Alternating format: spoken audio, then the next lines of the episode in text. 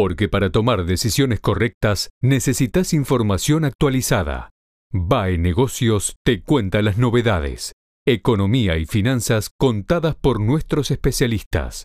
Cómo invertir y cómo ahorrar en tiempos de crisis. Actualización de mercados. Situación financiera. Dólar y tipos de cambio. Un podcast.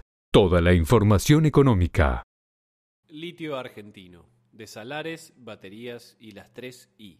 Por el licenciado Guillermo Moreno, el licenciado Leandro Cárcamo Mana y el doctor Gastón Bres. Uno de los vectores de competitividad de la economía argentina, el sector energético, puede clasificarse según su origen en no renovables, como las de combustible fósil, tal cual planteáramos en La política energética y el segundo mejor negocio, publicado en BAE Negocios el 14 de marzo de 2021, y renovables, como las eólicas, marítimas, solares, etc. Ahora bien, en este último caso necesitan ser complementadas por una estructura de acumuladores que posibiliten la continuidad del suministro cuando la fuente, vientos, plea y bajamar, sol, etc., que alimenta al generador, se interrumpe.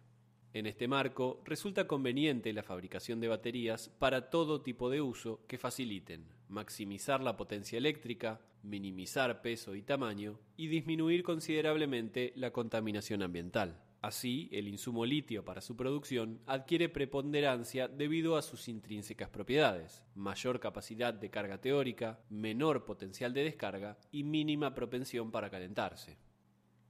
El estado del arte. La producción mayoritaria proviene de la extracción de las napas existentes en las salinas. A posteriori, la salmuera, depositada en piletones, se evapora, incrementando la concentración de minerales. Llegado a ese punto, a partir de diversos procesos mecánicos se obtiene carbonato de litio, que mediante reacciones químicas, al incorporar ácido clorhídrico, deriva en litio metálico, utilizado principalmente en la elaboración de variadas manufacturas. En el cuadro se observa la evolución de sus variables más relevantes en el país durante el último quinquenio.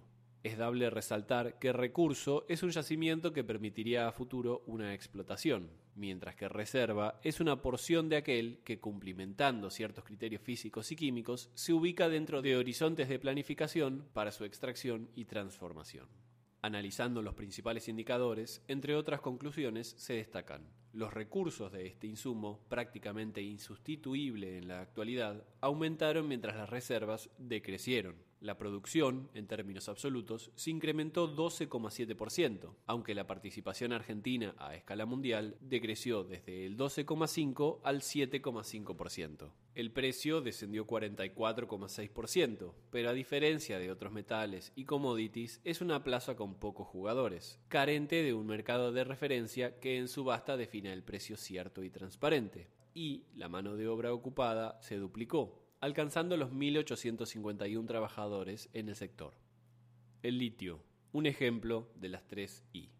En las últimas décadas, salvo contadas excepciones, el debate sobre la vinculación argentina con el mundo estuvo ceñido alrededor de la apertura indiscriminada de oferta extranjera de bienes y servicios al mercado local, o por el vetusto paradigma de vivir con lo nuestro. Por el contrario, dado el dinamismo del sector, tanto en la economía doméstica como la internacional, la existencia del recurso litio en estos lares posibilita implementar el concepto de las tres I. Inserción internacional inteligente. Ello será posible ya que la evidente sinergia interna-externa facilitará los proyectos de inversión empresarial, con controlantes, residentes, no residentes y públicos, cuya correspondencia objetiva, cuasi excluyente, es la demanda global. Ahora bien, en este punto es necesario precisar cuáles serían las características de los proyectos de exploración, explotación y transformación en el Triángulo del Litio. Si son solo extractivos, se agotarán con el propio recurso, contrario sensu. Si se pretende complementar la transformación manufacturera dentro de la región, el riesgo será la inviabilidad de la amortización del proyecto a largo plazo por la obsolescencia tecnológica.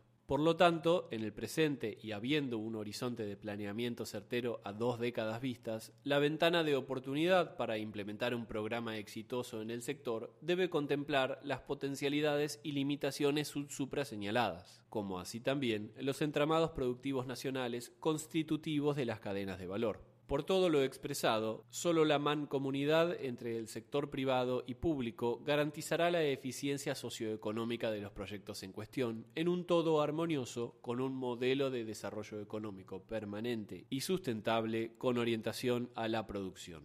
Litio argentino, de Salares, baterías y las 3 I, por el licenciado Guillermo Moreno, el licenciado Leandro Cárcamo Mana y el doctor Gastón Bres. Agradecemos la colaboración de Marcos von Iflinger.